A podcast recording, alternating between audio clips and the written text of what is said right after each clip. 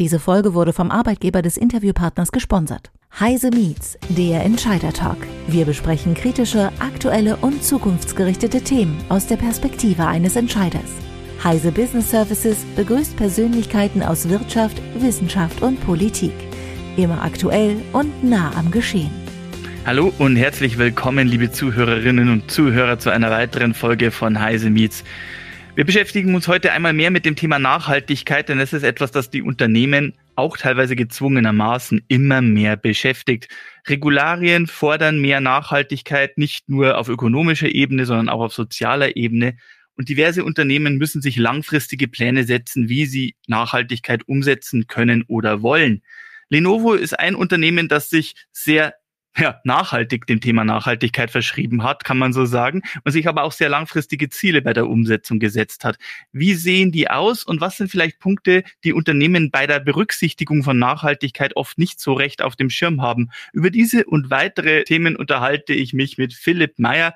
Er ist Projektmanager für den Bereich ESG Governance bei Lenovo. Philipp, Hallo und herzlichen Dank, dass du heute bei uns im Podcast bist. Hallo Sebastian und vielen Dank für die Einladung. Ich freue mich, heute hier sein zu dürfen. Wird bestimmt ein spannendes Gespräch, auch wenn man natürlich nicht sämtliche Facetten in einem derartigen Rahmen abdecken kann, weil es natürlich, ja, was schon die drei Buchstaben ESG, Environmental, Social and Governance sagen, ein sehr weites Spektrum eben abdeckt. Mhm. Und du sagst es bereits, es ist ein sehr breites Spektrum und da werden sehr viele Aspekte einfließen, die man oft irgendwie so gar nicht auf dem Schirm hat.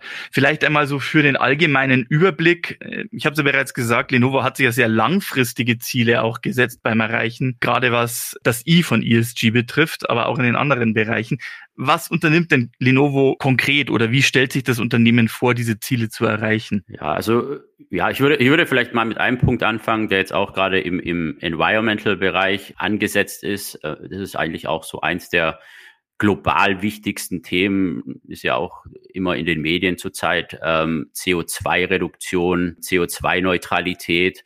Ähm, und hier hat sich Lenovo eben committed bezüglich des Science-Based Target Initiative Standards, ähm, um hier bis zum Jahr 2050 CO2-neutral zu werden. Science-Based Targets ähm, ist ein, ja, wie soll man sagen, vielleicht ein Gremium, aus ähm, dem bestehend aus dem WWF, ähm, CDP, dem World Resources Forum und den United Nations Global Compact, das den ersten Standard bezüglich Net Zero entwickelt hat. Und hier hatte Lenovo auch Anteil an der Entwicklung und auch als, als Testpartner teilgenommen, neben ganz vielen anderen Unternehmen. Und hier ist es eben auch wichtig, ähm, dass man natürlich einen messbaren Standard hat, um, um das Ganze eben auch angehen zu können und sich wirklich Ziele setzen zu können, die dann eben auch messbar sind. Weil natürlich kann man sich Ziele setzen, aber wenn die nicht messbar sind, dann macht es dann eben keinen Sinn. Und hier hat Lenovo eben schon viele Jahre ähm, daran gearbeitet, auch an der Strategie. Und jetzt ähm, sind wir im Jahr 2022, im Dezember haben wir offiziell dann eben auch die Bestätigung durch die Science-Based Target Initiative bekommen, dass unsere Ziele validiert sind und somit plausibel sind und dass wir auf dem richtigen Weg sind. Und da geht es eben darum, Ziele ähm, um diese 1,5 Grad Celsius Erwärmung der Erde ähm, einzuhalten, die auch durch das Pariser Klimaabkommen beschlossen wurden, ähm, einzuhalten. Jetzt ist es ja so, dass äh, Lenovo sich die Ziele ja zum Beispiel bis zum Jahr 2050 setzt, weil du ja die Pariser Klimakonferenz äh, nennt, die hat ja ursprünglich irgendwie Ziele genannt für 2030 und korrigiert die immer wieder weiter nach hinten. Also ist das ein Grund, warum sich Lenovo da lieber ein langfristiges Ziel setzt, von dem es dann nicht abrückt? Oder was ist die Strategie hier? Also grundsätzlich ist ähm, das Jahr 2050 auch das Jahr aktuell was die EU eben auch als, als Ziel ausgegeben hat. Bis 2030 haben wir unsere sogenannten Near-Term-Targets die eben auch validiert sind. Die Strategie ähm, hinsichtlich 2050 kommt auch daher, dass wir als Lenovo eben auch nicht dahingehend arbeiten, dass wir overstaten, sondern wir möchten wirklich auch die Ziele so machen, so stellen, so setzen, dass sie auch zu erreichen sind. Das bedeutet nicht, dass man nicht Ziele auch früher erreichen kann. Und ähm, das zeigt ja auch, dass wir hier auf einem richtig guten Weg sind, da wir beispielsweise als erster PC- und Serverhersteller ähm, durch die SPTI validiert wurden. Ähm, aber es ist natürlich auch so, dass da die ganze Lieferkette eine sehr große Rolle spielt, die Supplier ähm, und auch die großen Manufacturing Sites, die dann auch als Zulieferer sind, die ganze Transportkette. Und ja, das ist das Schwierigste eben hier, sich ja mit, mit den auseinanderzusetzen, beziehungsweise dass wir die ganzen Ziele da miteinander unter einen Deckel bekommen, sage ich mal. Ein weiterer Punkt ist, wir haben natürlich eigene Manufacturing Sites, wo wir selbst unsere Solaranlagen installieren, wo wir verschiedene Energielösungen haben, wo wir, wo wir Fortschritte vornehmen können. Aber die ganze Supply Chain ist eben das Thema, was, was das Ganze deutlich schwieriger macht. Und hier ist es uns eben wichtig, nicht zu sagen, wir sind bis 2030 klimaneutral, dann korrigieren wir das in 2029 dann korrigieren wir es nochmal in 2035, sondern wirklich dass man hier ein, eine verlässliche Strategie hat und einen verlässliche Ausblick eben, wo wir wirklich den, den Fokus darauf legen. Wir hatten ja im Sommer 2023 deinen Kollegen Andreas Thomas bei uns zu Gast, der Director High Performance Computing und AI. Der hat dann sehr viel über eine nachhaltige Serverinfrastruktur erzählt und Energierückgewinnungsmaßnahmen und dergleichen. Aber du hast jetzt spannenderweise die Supply Chain erwähnt. Ähm, was sind denn da Aspekte, die berücksichtigt werden müssen, beziehungsweise die man vielleicht oft nicht so direkt auf dem Schirm hat? Ja, also zum einen ist es ja so, dass wir nicht alles komplett selbst herstellen, sondern da, da hat man natürlich die Teile, auch Chip-Hersteller oder, oder andere Komponenten, die, die dann eben ähm, auf den Markt gebracht werden, die, die hergestellt werden, die müssen natürlich auch in die Richtung gehen und entsprechend hergestellt werden. Das Ganze geht aber schon viel früher auch in los in den, in den Minen oder wo Ressourcen gewonnen werden, dann umgesetzt werden und nach der Produktion, sage ich mal, und, und der Montage der Produkte geht es ja auch weiter dann in den Transport über, wo, wo es dann eben auch Möglichkeiten gibt, wie ähm, durch sogenannte Sustainable Aviation Fuels oder auch ähm, ähnliche Treibstoffe dann eben auch auf dem Seeweg zu verwenden, ähm, die, die, die eben da auch deutlich klimaneutraler, klimafreundlicher sind. Ähm, und da eben auch versuchen, dann eben erneuerbare Energien zu nutzen. Der Transport mit dem Zug ist ja aktuell auch aufgrund der, der Kriegssituation in der Ukraine etwas schwieriger oder fällt zurzeit eben auch aus. Ja, was möglich ist, wird dann eben auch in, in dem Bereich auch in einem unserer Werke in Ungarn zusammengesetzt oder geliefert. Aber da ist aktuell eben auch nicht, dass da alles hergestellt werden kann, was jetzt auf den europäischen Markt kommt.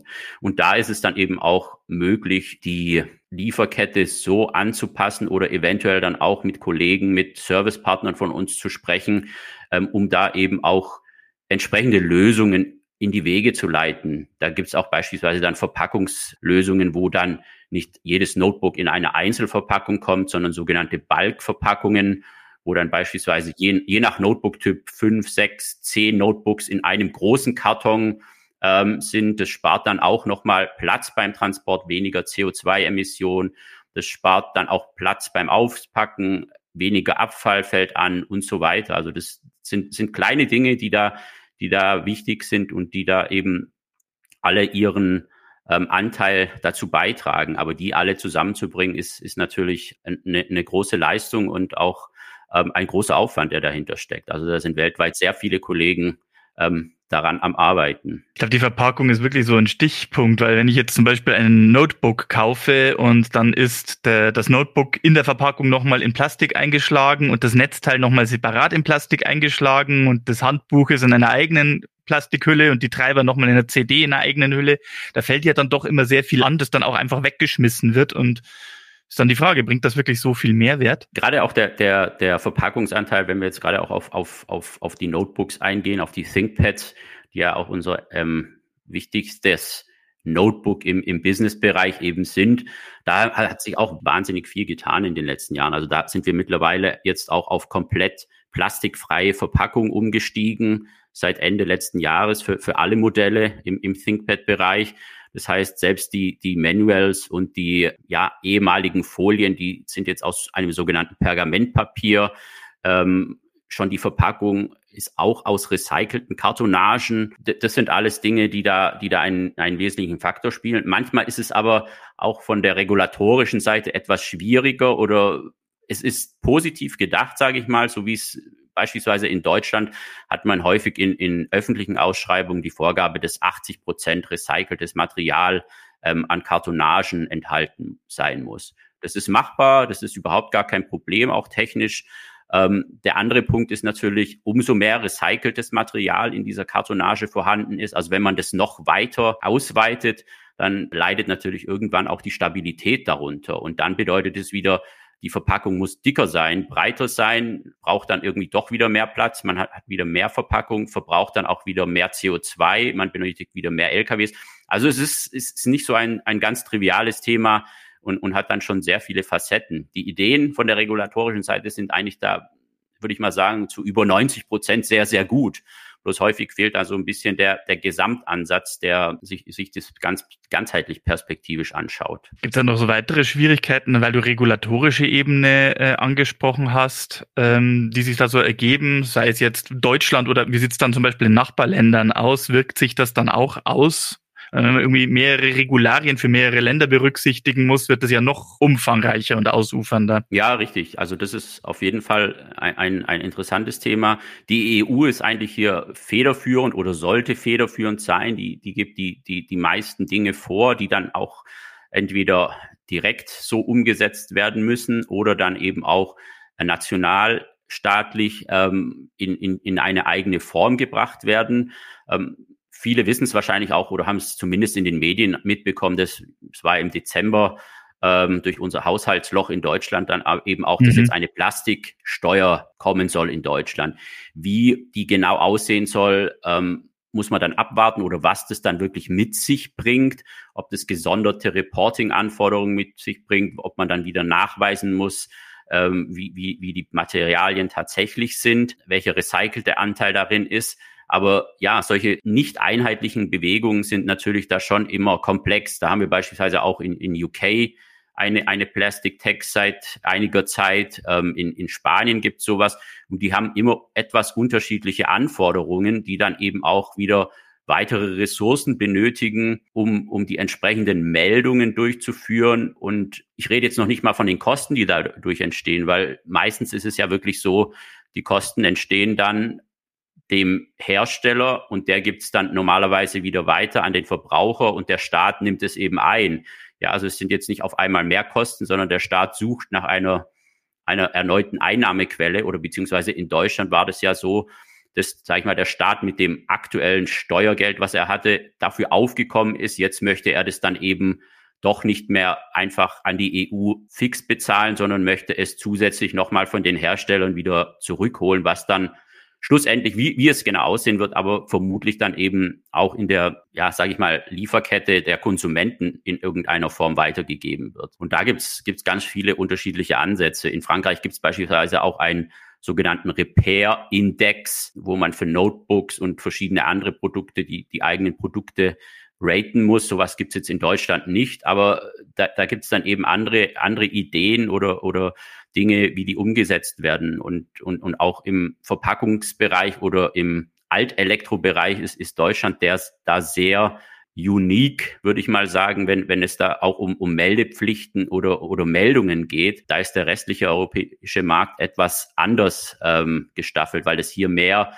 direkt behördlich abläuft. In anderen Ländern ist es dann eher über sogenannte Compliance-Partner. Und man sieht es dann auch an der, an der Preispolitik beziehungsweise auch an den Preisen, ähm, die da eben anfallen. Und grundsätzlich, wenn man Produkte recycelt, besteht da ja auch die Möglichkeit, dann eben die Rohstoffe erneut zu gewinnen. Aber hier sieht man eben auch das Preisspektrum, das, das komplett auseinandergeht, wenn man sich jetzt mal den europäischen Markt hier anschaut. Ja, aber da sieht man eben schon wieder, du hast es ja gerade angesprochen, Deutschland hat ja ein sehr scharf abgegrenztes Elektroschrottentsorgungsgesetz seit einigen Jahren, also wo, wo das in verschiedenen Kategorien geregelt ist. Und äh, Frankreich hat den Reparierbarkeitsindex oder ähm, da gibt es auch eine, eine Regelung über einen Anteil an ähm, refurbished oder wieder aufbereiteten Geräten, die im Einsatz sein müssen. Oder habe ich da was falsch im Kopf? Ja, genau. Also das ist in Frankreich tatsächlich so, ähm, dass in, in öffentlichen Ausschreibungen ein, ein gewisser Anteil ähm, an, an refurbischen Produkten auf den Markt gebracht werden muss. Die Idee ist natürlich nicht schlecht. Ähm, in, in der Praxis ist es, ist es vielleicht manchmal etwas schwierig, wenn dann eine Behörde oder, oder ein, ein anderer ähm, in einer öffentlichen Ausschreibung, ja, sagen wir mal 1000 Notebooks ordert und von denen müssen dann 200 refurbished sein. Welche Mitarbeiter bekommen denn dann die refurbished Notebooks oder haben die Mitarbeiter dann Schwierigkeiten damit? Aber ja, grundsätzlich ist es eben ein wichtiges Thema auch im, im Rahmen der, der europäischen Kreislaufwirtschaft. Und, und, und, und da haben wir beispielsweise auch in Deutschland als Lenovo, nicht nur in Deutschland, aber gerade auch in Deutschland als einem der größten Märkte starke Partner, wo wir zusammenarbeiten und dann eben auch einen sogenannten Asset Recovery Service, wo wir die Produkte von unseren Kunden zurücknehmen oder beziehungsweise die Möglichkeit geben, dass wir die Produkte zurücknehmen und ihnen dann ein zweites beziehungsweise auch drittes Leben schenken, um, um dann eben auch hier nochmal den CO2-Impact zu minimieren, aber eben auch um die Ressourcen vollständig eben auszunützen.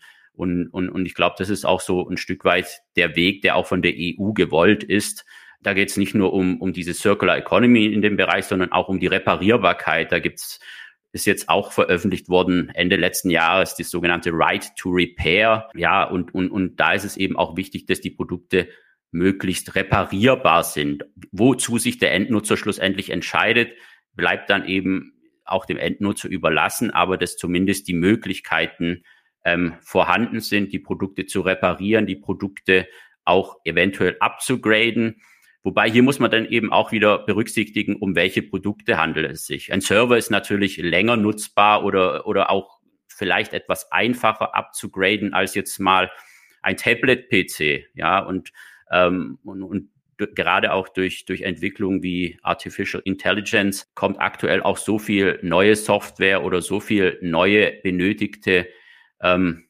Power dazu, ähm, die eventuell dann auch ältere Produkte ähm, so nicht leisten können. Das spielt auch gelegentlich eben eine Rolle. Ja, das wollte ich gerade sagen. Wir haben ja momentan so eben Trends eben mit der künstlichen Intelligenz, die ja auch zunehmend auf Benutzerendgeräte gebracht werden soll. Aber das erfordert ja eigentlich neue Hardware und mit der alten refurbished Hardware wird man diese Sachen nicht umsetzen können oder nur sehr langsam umsetzen können. Ähm, das scheint sowieso immer so ein Abwägen von Widersprüchen zu sein. Bei der Lieferkette hatten wir es, ich meine, wenn ich das, wenn ich meine Sachen schnell und flexibel unterwegs haben will, dann bin ich natürlich am schnellsten mit dem Flugzeug oder mit dem LKW auf der Straße.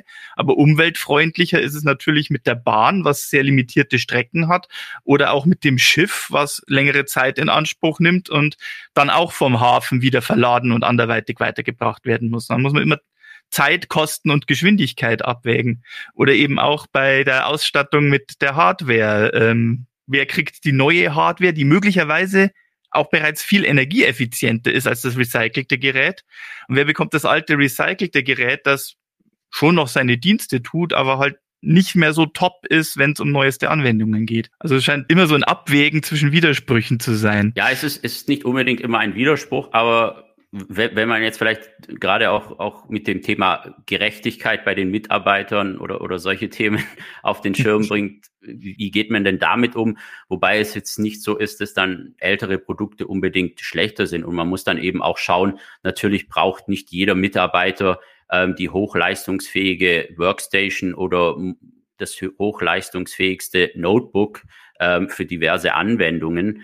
Aber ja, es, es gibt schon durchaus hier ähm, Widersprüche in, in, in, den Bereichen auch. Und interessant ist es beispielsweise auch, da mal zu kalkulieren oder zu schauen, macht es eher Sinn, ein neues Produkt auf den Markt zu bringen oder nicht auf den Markt zu bringen, aber einzukaufen als Kunde, da das energieeffizienter ist, was jetzt gerade auch das wichtige Thema vor allem bei uns in Deutschland ist, da wir ja auch etwas Energieprobleme teilweise haben. Ich habe jetzt auch heute Morgen erst wieder in der Zeitung gelesen, dass wir hier in, ich sitze in Baden-Württemberg, ähm, erst aus der Schweiz wieder ähm, uns gestern ein einige Energie kurzfristig eingekauft haben, weil eine mögliche Netzüberlastung gedroht hat. Und dahingehend ist natürlich die Energieeffizienz, der Energieverbrauch ein, ein springendes Thema. Von dem her ist es da sinnvoll zu schauen, neue Produkte, energieeffiziente Produkte. Ein anderer Gesichtspunkt, der eben auch durch die EU und auch national dann vorangetrieben wird, ist die möglichst lange Haltbarkeit der Produkte, die Reparierbarkeit. Und da muss man dann eben schauen, was hat mehr Einfluss auf Energie, auf Strom, was hat einen Einfluss auf den CO2-Impact, was hat auf den, einen Einfluss auf die Arbeitsleistung ähm, und, und sonstige Dinge. Also das, das spielt, spielt alles eine eine große Rolle in dem Bereich. Bei der Energieeffizienz sprichst du ja noch was weiteres an. Wir haben ja bereits für Haushaltsgeräte zum Beispiel die Energieeffizienzlabel, die verpflichtend sind für alle Hersteller. Und jetzt wird ja EU-weit diskutiert, dass ein entsprechendes Energieeffizienzlabel für Tablets und Smartphones auch kommen soll. Mit dem weiteren Gedanken, dass davon Notebooks und PC in der Zukunft möglicherweise auch erfasst werden könnten. Ähm, gerade bei letzterem stelle ich mir aber vor, dass das doch sehr viel komplexer und umständlicher ist, weil, naja, ein Laptop ist nicht wie, wie jeder andere Laptop ausgestattet und Desktop-PC schon gleich gar nicht. Ja, ähm, um es vielleicht nochmal ganz, ganz korrekt zu ziehen, wir haben ähm, auch im, im IT-Bereich natürlich für, für die Monitore, für die PC-Monitore ein, ein, ein Label schon, ähm, mit dem wir auch schon einige Jahre arbeiten und allein schon mal da die Schwierigkeit, ähm, wenn man da wirklich auch an die, an die hochauflösenden Geräte wie 4K geht, ähm, die standen mittlerweile vor, vor einem knappen Jahr kurz davor, ähm, nicht mehr in der EU auf den Markt gebracht werden zu können, aufgrund dessen, dass die eben mehr Energie konsumieren. Und da kann sowas dann eben auch mal dazu führen, dass vielleicht dann technisch ähm, in der EU gewisse Geräte nicht mehr auf den Markt gebracht werden könnten, was natürlich sage ich mal, eine Katastrophe wäre, rein auch aus internationaler Wettbewerbsfähigkeit. So ist es, soweit ist es zum Glück bislang nicht gekommen. 8K ist ein anderes Thema, aber lassen wir das mal jetzt hinten angestellt, weil das normale menschliche Auge ist, ist da, glaube ich, auch ähm, mit 4K sehr entspannt. Ich würde sagen, also wenn man nicht alles in doppelter Vergrößerung sehen will, dann, ich glaube, das menschliche Auge macht bei 8K auch einfach Schluss. Ja, richtig. Und ähm, zu, zum Thema Tablet und Smartphones, das ist nicht nur in der Überlegung, sondern die, die Gesetzgebung ist mittlerweile verabschiedet und ähm, dieses Energielabel wird im Jahr 2025 im Juni ähm, kommen. Wenn, da ist dann diese Verpflichtung ähm, vorhanden. Und ja, ob, ob die hier so sinnvoll ist, ähm, die Intention ist, ist natürlich ähm, da und, und es ist nicht nur das Energielabel, sondern auch in gewisser Weise die Reparierbarkeit, Software-Updates, und ähnliche Dinge, die alle Sinn machen, eine längere zur Verfügungstellung von, von Software-Updates. Ähm, aber gerade wenn ich auf die Energieeffizienz von Smartphones schaue, da ist das eigentlich schon mal per se so, dass die Geräte möglichst energieeffizient von vornherein konstruiert werden, um eben auch ja, wir alle wollen natürlich, dass unsere Batterie möglichst lange hält und auch kein Hersteller will, dass seine Batterie da schnell, schnell leer geht. Also von dem her wird da auch alles Mögliche eigentlich schon vorab getan, um die Geräte möglichst effizient zu machen. Und dann eben nochmal hinsichtlich auch auf den nächsten Punkt, der ist wirklich komplexer, dann ähm, zurückzukommen bezüglich Notebooks, Desktop-PCs. Ähm, hier gibt es tatsächlich dann auch die Überlegung, beziehungsweise da ist man schon sehr weit fortgeschritten, auch in den Diskussionen mit der EU und ähm, Energieeffizienzlabel, aber eben auch andere re regulatorische Dinge in dem Bereich zu erstellen, beziehungsweise in Zukunft zu haben. Das kann beispielsweise auch schon in zwei Jahren dann eventuell der Fall sein. Ähm, hier ist es, wie, wie, du gesagt hast, sehr, sehr schwierig, die, die Abgrenzung. Wie geht man denn da vor? Weil wenn man jetzt einen Desktop-PC hat beispielsweise, da hast du dann 80 verschiedene Konfigurationen, die eben alle unterschiedlich viel Energie konsumieren. Da hängt es dann vielleicht ein Stück weit ähm, davon ab, äh, ja, wie auch die, die Schwellenwerte oder Grenzen sind, dass beispielsweise ein C und ein D mit verschiedenen Konfigurationen erreicht werden kann. Im, im Worst Case ist es dann beispielsweise B, C und D oder A, B und C. Ähm, und ähm, natürlich ist es auch dann, wenn du jedes einzelne Gerät da hinsichtlich testen müsstest mit jeder verschiedenen Konfiguration und nicht da so ein, ein Standardgerät oder sage ich mal das Best Case, Worst Case Szenario Gerät verwenden würdest und dann daher ein Label erzeugst, ähm, sondern jedes einzelne Gerät, dann, dann ist es natürlich ein hoher Testaufwand, auch wieder mit weiteren hohen Tests verbunden. Und man muss einfach auch nur mal auf die, auf die Seite, auf unsere Seite gehen und da sieht man schon, wie viele Produkte wir äh, allein jedes Jahr auf den Markt bringen und wie viele verschiedene Konfigurationen damit einhergehen. Und das ist natürlich nicht nur bei uns so, sondern auch bei HP, bei Dell, bei anderen ähm, IT-Herstellern, ähm, die dann eben auch, und da, da, da kann man sich dann ausmalen, wie viel Testing dann hier notwendig werden würde in der Zukunft. Und ob das Ganze dann dem, dem Endkunden auch so viel Mehrwert gibt, Natürlich ist die Energieeffizienz hier entscheidend, Energieverbrauch, das ist, ist ein wichtiges Thema, aber nur um damit dann eben auch ein Label zu haben. Ähm, der private Endkunde orientiert sich vielleicht ein Stück weit daran. Das wird dann irgendwann vielleicht auch in den Business-Bereich kommen. Aber ähm, ob der Mehrwert dann dadurch so stark gegeben ist, das muss man dann eben sehen.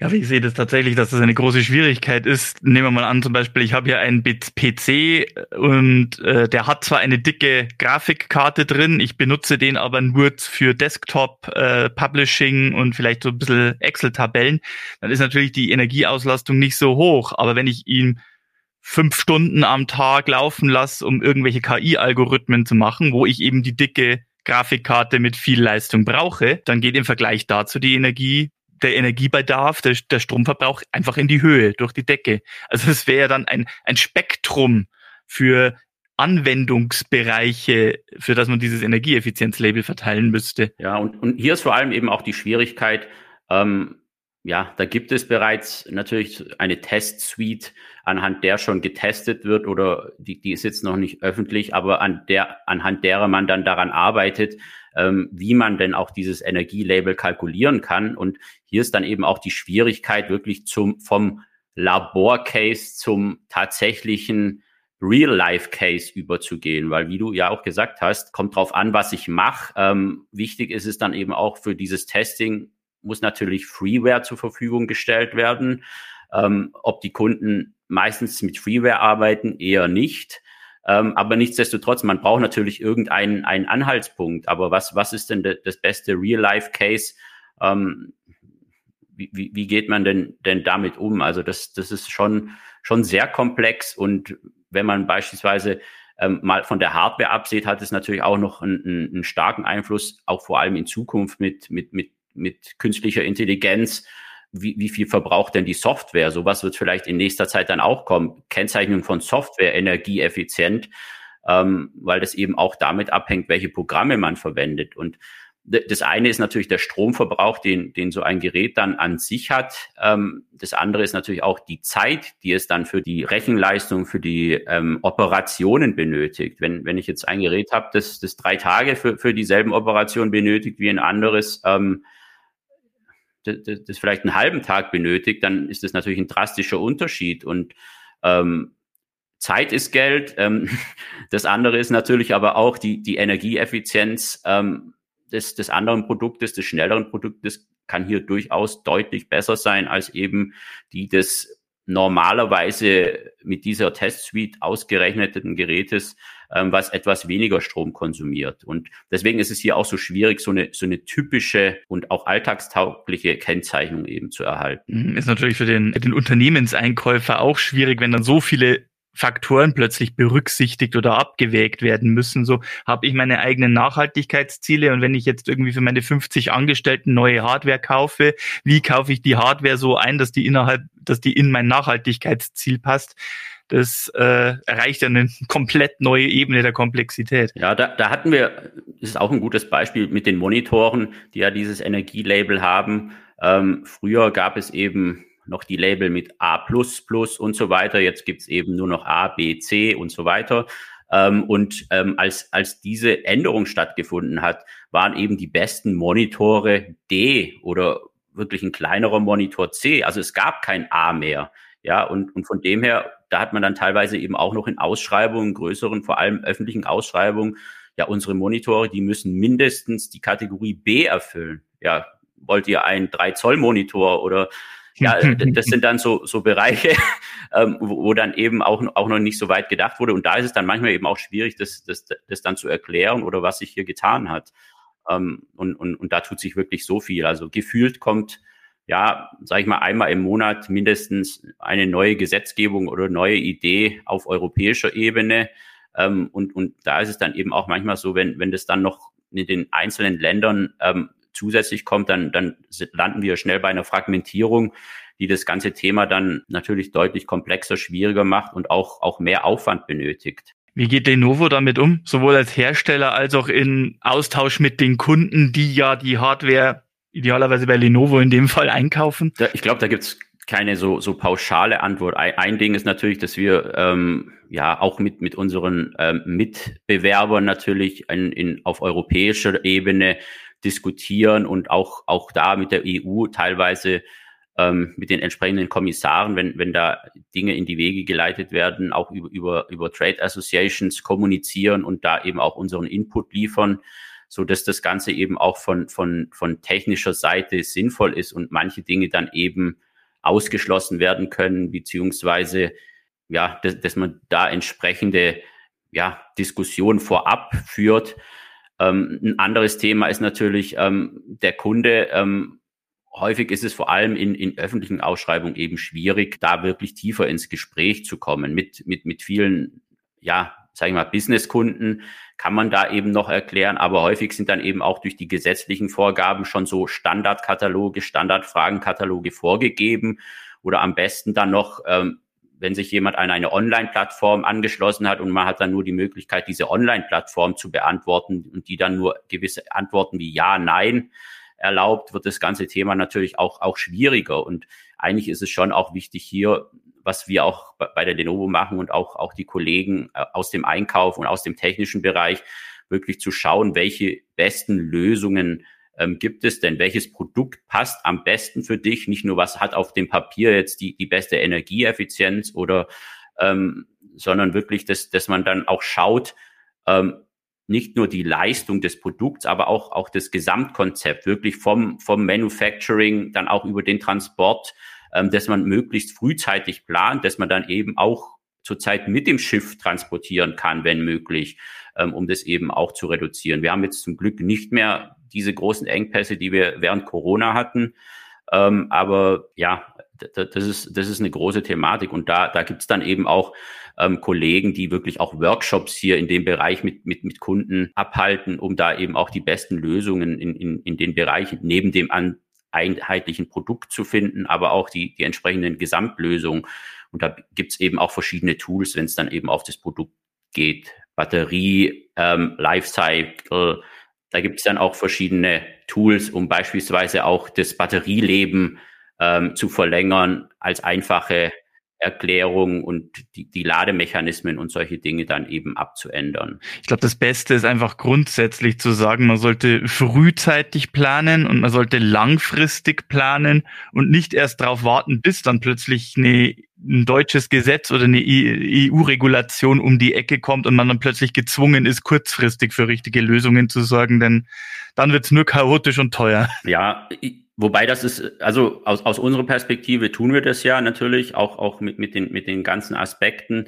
Ähm, ich, ich verstehe aber auch natürlich die Problematik, wenn, wenn Unternehmen beispielsweise kurzfristig durch die Decke gehen und, und dann eben deutlich mehr Bedarf an, an IT haben oder, oder anderen Dingen. Das, gibt es natürlich auch immer wieder dass, dass, dass hier dann möglichst schnell auch Produkte ähm, vorhanden sein sollen und, und ähm, ersetzt werden sollen, beziehungsweise neu eingekauft werden sollen. Um nochmal den Eingang zurückzukommen, weil ich sehe auch gerade auf die Uhr, wir kommen lang, äh, langsam, sind wir gut in der Zeit, aber ich wollte trotzdem nochmal auf den Anfang zurückkommen, wenn wir jetzt auch die langfristige Planung haben, Lenovo und seine langfristigen Ziele, die bis 2050 gesetzt sind. Was bringt die Zukunft bis dahin? Bis 2050 ist noch ein langer Weg. Wo, wo stehen wir jetzt und wo führt uns die Reise hin? Ja, das, ich hätte gern die Glaskugel vor mir, aber so, so, so ganz genau äh, kann, kann ich das auch nicht sagen. Also, ich meine, es sind ja wirklich ganz viele Aspekte. Das eine ist, ist natürlich ähm, Klimaneutralität, die, die, die aktuell sehr stark im, im, im Fokus steht. Ähm, wo man eigentlich täglich daran arbeitet, ähm, auf, auf breiter Basis. Das sieht man ja auch jeden Tag in der Politik. Ähm, wird, wird vorangetrieben und auch nicht nur durch Deutschland, ähm, sondern wirklich durch die EU, aber auch andere Regionen. Ähm, ein weiterer großer Aspekt ist natürlich auch das, das soziale Thema und, und hier, dass die, die Lieferketten entsprechend geprüft werden, dass die Lieferketten ähm, die entsprechenden Sorgfaltspflichten ähm, umfassen und, und, und dass die, die, die Risiken und auch Umweltrisiken, aber auch die sozialen und ähm, Risiken hier ähm, möglichst minimiert oder ausgeschlossen werden können. Und der Punkt ist einfach auch, ähm, gerade hinsichtlich Langfristigkeit, es, es tut sich so viel und ich, ich bin wirklich auch gespannt, was sich durch dieses gesamte Thema ähm, AI tun wird, auch gerade in unserem Bereich. ja, Elektrizität, wir sehen es ja auch, die Strategie gerade in Deutschland ist ja wirklich eine Elektrifizierung grundsätzlich, auch Elektromobilität und viele Server, Rechenzentren, ähm, das sind, sind, sind alles Punkte, ähm, die hier eine große Rolle spielen. Und der Energiebedarf, der wird auf jeden Fall steigen. Und da muss man dann eben schauen, wie kann man den am besten decken, wie kann man die Produkte entsprechend designen, wie kann man mit den Kunden wirklich zusammen die besten Lösungen finden. Ich glaube, auch in einem unserer vorherigen Podcasts hatten wir auch unsere Server ähm, Liquid Cooling Systems, die da eben auch beispielsweise 40 Prozent oder, oder noch mehr Energie sparen können. Also so, solche Dinge. Und da wird es sicherlich auch in, in Zukunft noch die ein oder andere Erfindung geben. Und ja, es ist eigentlich ein, ein Thema, wo du wirklich jeden Morgen aufstehst, sage ich mal, und fast nicht weißt, was heute auf dich zukommt und du, du erlebst jede Woche spannende neue Fragen in den Bereichen, mit denen du dich auseinandersetzen musst, auseinandersetzen darfst. Also es ist einerseits ein sehr, sehr komplexer ähm, Bereich, aber auch ein sehr spannender Bereich, der, der sich ständig wandelt, ja. Und ja, man darf auf jeden Fall gespannt sein, was da die Zukunft bringt und äh, was uns da noch bevorsteht, auch in unmittelbaren Jahren. Ich meine, es gibt ja auch die Hoffnung, dass ja KI möglicherweise hilft, die Komplexität zu überschauen und effizientere Wege zu finden.